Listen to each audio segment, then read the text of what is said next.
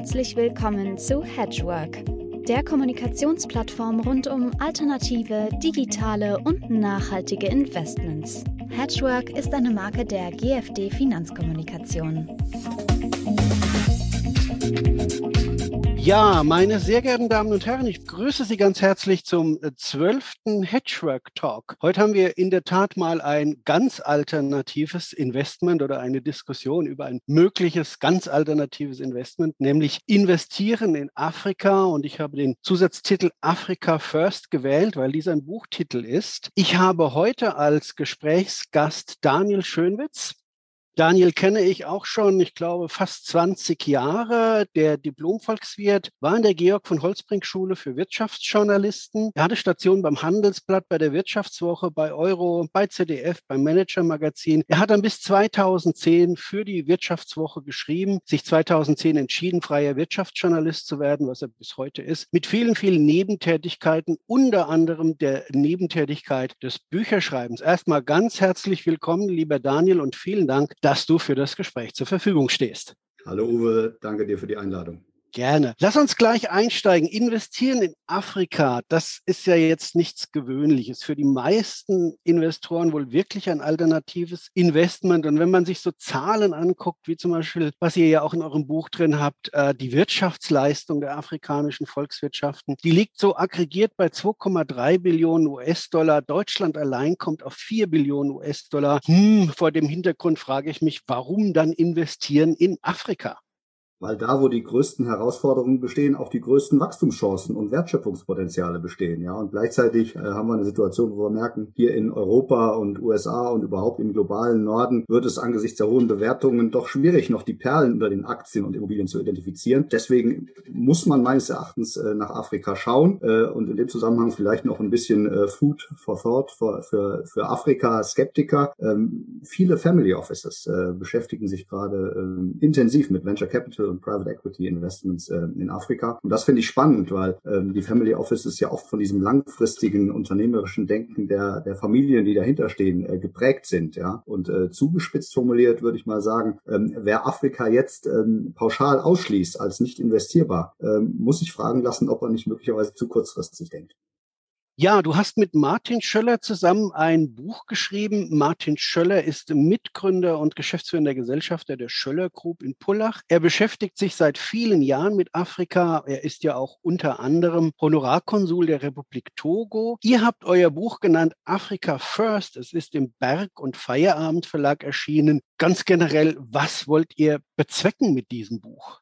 Natürlich geht es auch uns um den Sieg gegen, gegen Armut und Hunger. Aber ähm, Martin Schöller und ich sind von einer, von einer anderen Zielsetzung äh, getrieben. Und ich nenne das jetzt einfach mal eine Vision, auch auf die Gefahr hin, dass du mich dann gleich zum Arzt schickst. Wir wollen, wir sind überzeugt, dass Europa und Afrika gemeinsam einen florierenden Wirtschaftsraum aufbauen können auf Basis der sozial-ökologischen Marktwirtschaft. Und wir wollen dazu beitragen mit dem Buch auch, den allzu oft noch ähm, etwas, ja, ich nenne es mal mitleidig paternalistischen Blick auf Afrika zu korrigieren. Das ist nicht der, der K-Kontinent der Kriege, äh, Krisen und Katastrophen. Äh, jedenfalls nicht nur. Afrika ist zugleich ein Kontinent der, der Start-ups, der Reformer, der, der Unternehmer ähm, und äh, des Aufschwungs. Äh, und es spricht übrigens einiges dafür, äh, dass viele Länder die Corona-Krise deutlich besser überstehen, als man vermuten würde. Ähm, das hat unter anderem äh, mit der relativ jungen Bevölkerung zu tun.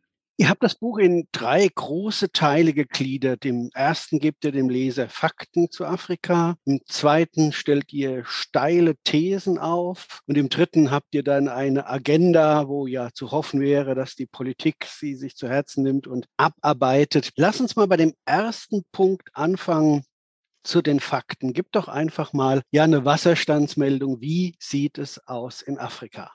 Lässt sich angesichts der wahnsinnigen Vielfalt natürlich schwer auf einen Nenner bringen. Aber was man, glaube ich, wirklich guten Gewissens sagen kann, ähm, die große Mehrheit oder ich sage mal die Mehrheit der Länder hat in den letzten 20 Jahren ganz entscheidende Fortschritte gemacht. Ja. Äh, egal welche Indikatoren man sich anschaut, ob das Wirtschaftswachstum ähm, oder die Zahl der Kinder, die eine, eine Schule besuchen, die Kindersterblichkeit, ähm, alle Kurven zeigen im Prinzip langsam nach oben. Ja, ähm, und es spricht viel dafür, dass wenn Corona überwunden ist, diese Wachstumspfade, äh, die, die Länder auch wieder auf diese Wachstumspfade zurückkehren.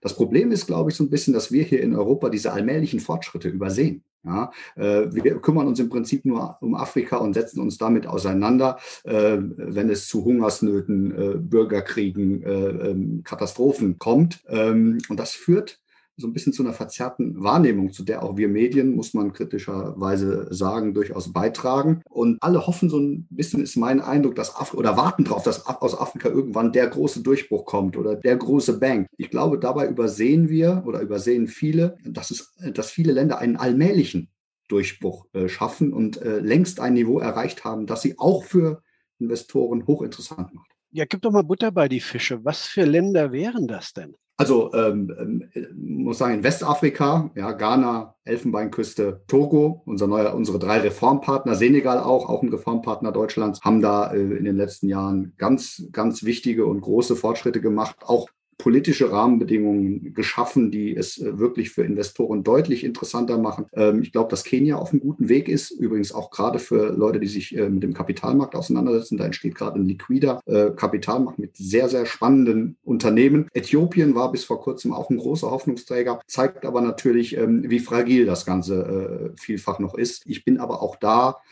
weiterhin vorsichtig optimistisch, wenn man gerade mit Leuten in Addis Abeba redet. Da kriegt man von den schlimmen Ereignissen nicht so viel mit. Also da gibt es weiterhin eine pulsierende äh, Start-up-Szene und es spricht vieles dafür, dass man auch da nicht ganz Äthiopien jetzt in einen Topf äh, schmeißen kann, sondern dass es auch da weiterhin positive Entwicklungen gibt. Das führt mich zu einer ganz kurzen Zwischenfrage. Wenn sich jemand dafür interessiert und sich ein bisschen regelmäßiger informieren möchte, gibt es denn ähm, irgendein Magazin oder äh, ein, ein Newsblog oder was auch immer, wo du sagst, äh, der ist äh, sauber, der ist neutral und da kann man sich gut informieren? Ja, ähm, es gibt einen Blog namens äh, Wirtschaft in Afrika, heißt der, glaube ich. Ähm, ähm, müsste der ungefähr der Titel sein, kann man leicht googeln. Die hat gerade auch, die Autorin hat gerade auch den Preis, äh, den goldenen Blogger, glaube ich, äh, äh gewonnen. Also ähm, da findet man, man spannende Informationen. Wir bereiten gerade auch in der Tat was vor. Wir wollen, ähm, Martin Schöller will ein Africa First Network ins, ins Leben rufen, das auch so gleichzeitig zu einer Art Informationsquelle werden soll. Ähm, also da gibt es auch von der, von der Agentur für Wirtschaft und Entwicklung gute gute, gute Blogbeiträge. Ähm, also da gibt es so ein paar Quellen, aber es ist in der Tat so mein Gefühl, ja, noch nicht so im, im, im, in, den, in, den, in den etablierten Medien äh, angekommen. Also da sind die, die, die Frankfurter Rundschau und die Taz äh, sicherlich ganz gut äh, aufgestellt, einige andere auch. Aber dass es da so einen regelmäßigen fundierten Blick nach Afrika gibt, das ähm, ähm könnte ich jetzt auch da nicht behaupten. Das wäre für so einen Journalisten wie dich natürlich ein Projekt, denke ich mir. Ja, lass uns von den Fakten zu den Thesen kommen. Ihr habt ja sieben steile Thesen in eurem Buch ähm, aufgeführt. Der Podcast ist natürlich zu kurz, um die jetzt alle zu behandeln, aber ähm, sag doch einmal mal die zwei, drei steilsten Thesen, die dir am wichtigsten erscheinen, um das Wachstumspotenzial in Afrika ja, zu, zu steigern, zu entfesseln, überhaupt das freizusetzen also vielleicht nicht die steilste, aber die, äh, die, die wichtigste These ist aus meiner Sicht, äh, Afrika und Europa sind eine Schicksalsgemeinschaft. Ja. Das betrifft zunächst das Thema Flucht. Ähm, wenn sich die Situation etwa in der Sahelzone weiter verschlechtert, drohen äh, Migrationsbewegungen, die die Flüchtlingskrise 2015, 2016 in den Schatten stellen. Das muss man ganz klar sagen. Und das muss jeden beunruhigen, der nicht will, dass die Le Pens, die Salvinis oder die Höckes die Zukunft Europas gestalten. Außerdem muss jedem klar sein, dass sich in Afrika der Kampf ums Klima entscheidet. Erwarten 600 Millionen Menschen darauf, ans Stromnetz angeschlossen zu werden. Ja, und wenn die alle Kohlestrom bekommen, dann können wir hier uns in Europa beim Klimaschutz anstrengen, wie wir wollen. Das ist dann alles für die Katz auf Deutsch gesagt. Ja. Und das führt mich zu einer weiteren These. Äh, du hast ja nach dreien gefragt. Die Welt ist reif für Wohlstand für alle. Ja. Dank grüner Technologien ist klimaschonendes Wachstum möglich und eine Riesenchance, gerade auf dem Sonnenkontinent Afrika. Ja? Und das führt dazu, dass ein breiter Aufschwung in Afrika, ähm, wenn auch die Afrikaner jetzt plötzlich zu Energiekonsumenten, zu Autofahrern, äh, zu Vielfliegern möglicherweise irgendwann werden, dass das eben nicht automatisch in den Klimakollaps führt.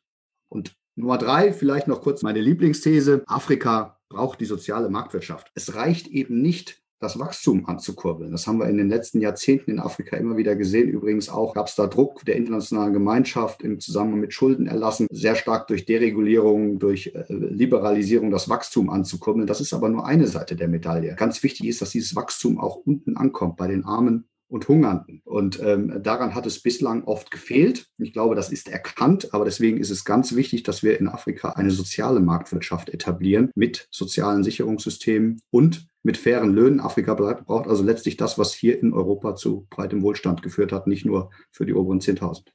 Ja, das äh, bringt bei mir natürlich ein weiteres K erstmal in den Kopf. Da sind wir ja in Europa auch nicht frei davon. Korruption. Ja, also ich glaube, das ist ja ein großes Thema in Afrika und mir fehlt so allein ein bisschen der Glaube, Daniel, dass, dass Korruption, was ja eine normale Einkommensquelle in, in Afrika und in auch anderen europäischen Staaten, äh, will ich jetzt nicht genauer darauf eingehen, ist dann, äh, dass man das richtig bekämpfen kann. Also so Ludwig Erhard in, in Afrika so zur puren Entfaltung zu bringen, ähm, ist eine mutige These, aber sie, sie braucht auch viel Hoffnung. Das, das ist richtig. Allerdings muss man in der Tat sagen, dass auch da etliche Länder, insbesondere unsere Reformpartner, tatsächlich Vor, äh, Fortschritte gemacht haben. Und in dem Zusammenhang ein, ein, ein großes Lob für unseren äh, Entwicklungsminister Müller, ja, dessen neue Entwicklungspolitik im Prinzip ja äh, darauf aus ist, Unterstützung ganz klar an Reformen zu knüpfen. Und das heißt auch Reformen in der Korruptionsbekämpfung. Das heißt, bei unseren Reformpartnern ist ganz klar geregelt, die nächste Tranche gibt es nur, wenn ihr die versprochene Antikorruptionsbehörde aufbaut mit 40 Leuten. Und wenn es die nicht gibt, dann gibt es nichts. Ja? Ähm, das hört sich jetzt ein bisschen kann man negativ als äh, kolonialistisch auslegen, aber ich glaube sehr wohl, dass wir nach den erfahrenen Erfahrungen der, der Vergangenheit das Recht haben und auch äh, gut daran tun, ähm, Unterstützung an Reformen zu knüpfen. Das haben, damit haben wir auch hier in Europa gute Erfahrungen gemacht. Beispiel Griechenland, natürlich im Konsens und immer unter Anerkennung der, der örtlichen Gegebenheiten. Und auch da ist es ja nicht so, dass der Druck nur von hier kommt, sondern auch da sind Reformer am Werk, gerade in den Reformstaaten, die wirklich entschlossen gegen Korruption kämpfen. Martin Schöller war gerade auf einer Reise in Togo mit dem Bundesentwicklungsminister und äh, hat dort viel gesprochen mit der Business Community. Und äh, da war ganz klar die Erkenntnis, ähm, ja, die Reformpartnerschaft in Deutschland können mit Deutschland wird nur zum Erfolg führen, wenn wir im Bereich Korruptionsbekämpfung weiter vorankommen. Und da sind also also auch vor Ort ganz wichtige und erfreuliche Bestrebungen. Du bist ja eigentlich schon jetzt im dritten Teil des Buches angekommen in der Agenda. Willst du da noch ein, zwei Sätze dazu sagen, was, was ihr noch so in eurem Teil 3 in der Agenda, wie Europareform fordern und fördern kann, da äh, sozusagen noch an Überlegungen sind? Also ein ganz zentraler Hebel von den dreien, die wir da vorstellen, ist äh, für uns das Thema Infrastrukturfinanzierung. Wir glauben, dass die niedrigen Zinsen eine riesige Chance bieten, privates Kapital zu mobilisieren für die ambitionierten Infrastrukturprogramme, die alle Reformstaaten Afrikas äh, verfolgen. Und das bietet die Chance, dass wir das ähm, eben ohne hierzulande Schulden zu machen oder, äh, oder Entwicklungshilfebudgets zu erhöhen, können wir Afrika unterstützen. Wir schlagen in, in Afrika First äh, zum Beispiel vor, ähm, afrikanischen Reformstaaten kein Geld äh, zu leihen, sondern unsere Bonität äh, und zwar in Form von äh, Zinsgarantien für Infrastrukturbonds. Wir sind überzeugt, dass das den jeweiligen Ländern erlauben würde, in großem Stil Geld für ihre Infrastrukturprogramme an den internationalen Kapitalmärkten einzusammeln, und zwar bei privaten Investoren aus aller Welt. Und sie müssten sich dann eben nicht mehr an die chinesischen äh, Staatsbanken wenden, was sie heute in der Tat in großem Stil auch tun. Die bieten allerdings tatsächlich Knebelkredite an und äh, man muss es auch ganz klar beim Namen nennen, sind ein verlängerter Arm einer immer expansiver und aggressiver auftretenden kommunistischen Partei, ähm, die ganz klar das Motto China First äh, äh, verfolgt. Und deswegen sind wir überzeugt, Europa muss äh, und ist selber auch gut beraten, ähm, den Reformstaaten hier ein besseres Angebot zu machen. Und wenn ich noch einen Satz zum Handel, das ist Hebel Nummer drei, sagen darf, wir plädieren dafür, dass wir Handelsverträge stärker an den Aufbau von Wertschöpfungsketten und, äh, und äh, soziale Standards knüpfen. Bisher ist es so, dass unsere Vereinbarungen und Handelsregeln sehr oft den Aufbau von Wertschöpfungsketten im Land äh, erschweren. Unsere Kaffeesteuer spielt da beispielsweise auch eine, eine unselige Rolle. Ähm, und wir plädieren für ganz klare Neuregelungen, die Wertschöpfung vor Ort fördern, die dann eben auch den Spielraum für faire Löhne eröffnen.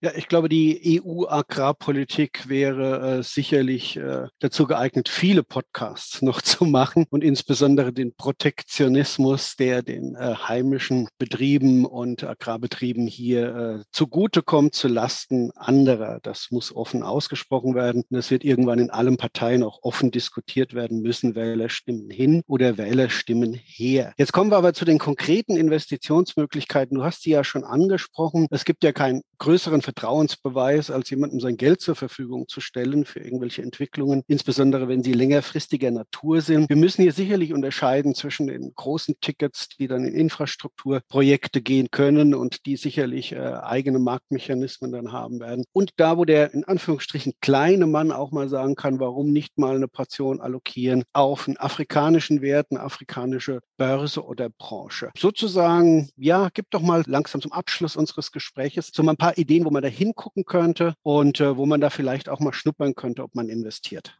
Also für institutionelle Investoren und die, die, die etwas vermögenderen Privatanleger gibt es da natürlich ähm, ähm, deutlich mehr Möglichkeiten. Da gibt es inzwischen doch einige Venture Capital Fonds, die, äh, die äh, gezielt äh, in, in, in afrikanische Startups investieren. Da gibt es gerade in der Digitalszene sehr viel Spannendes. Es gibt von Förderbanken initiierte Fonds, die die Kredite ähm, an afrikanische Unternehmer äh, vergeben. Auch ein ganz äh, wichtiges Modell, was ich, äh, was jetzt weiter gesetzgeberisch auch äh, unterstützt wird seit dem 1. Juli mit der neuen Möglichkeit, Entwicklungsförderungsfonds aufzulegen. Ich glaube, das wird da nochmal Schwung reinbringen, insbesondere weil da eben Förderbanken wie die KfW als Ankerinvestoren dann, äh, dann fungieren und natürlich äh, dadurch private Anleger äh, zusätzlich anlocken. Ich glaube, das ist ein großer Hebel. In dem Zusammenhang noch der ganz kurze Hinweis in eigener Sache. Also ich hatte das Africa First Network erwähnt. Wir arbeiten eben mit diesem Netzwerk oder Martin Schöller möchte äh, tatsächlich mit diesem Netzwerk Unternehmer in Afrika, Gründer in Afrika mit Investoren in Deutschland zusammenbringen. Da haben wir schon ein paar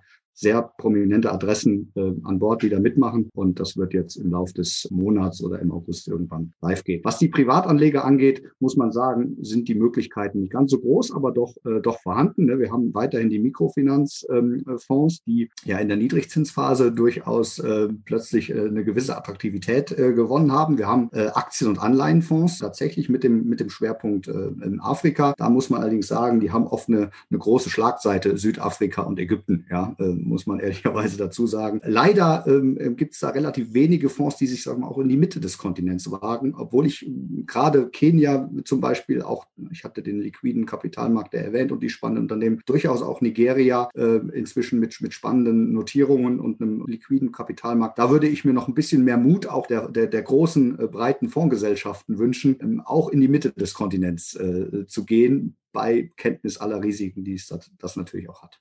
Ja, lieber Daniel, ganz herzlichen Dank für diese Insights. Ähm, Afrika ist ja für viele, auch für mich, äh, ein, ein, Kontinent, wo man wirklich nicht permanent drauf guckt und insbesondere, wie du erwähnt hast, auch nicht die positiven Entwicklungen äh, gutiert und, und auch zur Kenntnis nimmt. Ich kann euer Buch in äh, Africa First erschienen, wie gesagt, im Berg- und Feierabend Verlag wirklich nur jedem empfehlen und bei Interesse natürlich in eurem Netzwerk äh, teilnehmen oder mitmachen. Dir erstmal alles Gute. Ich hoffe, dass du in ein, zwei Jahren ein Update geben kannst mit vielen positiven Nachrichten. Danke dir, lieber Daniel. Sehr gerne. Danke dir auch, Uwe.